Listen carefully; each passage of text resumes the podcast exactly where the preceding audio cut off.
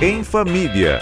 A Rádio Bandeirantes fala sobre criação e educação de filhos e filhas, com a editora executiva da revista Pais e Filhos, Andressa Simonini. Tudo bem, Andressa? Tudo bem, e você? Tudo jóia. A gente sabe que quando chega um filho numa casa, muda completamente a rotina e os pais não costumam dormir bem quando chega um primeiro filho.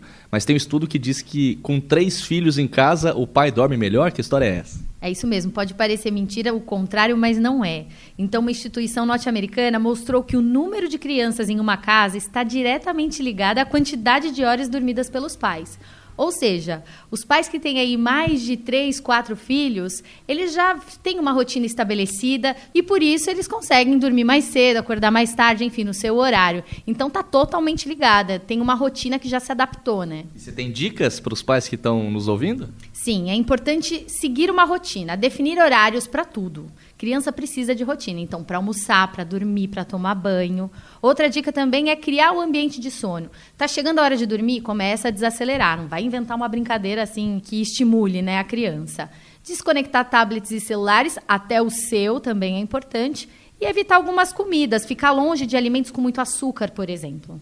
Essa é Andressa Simonini com mais uma ótima dica que volta amanhã em mais uma edição do Pulo do Gato.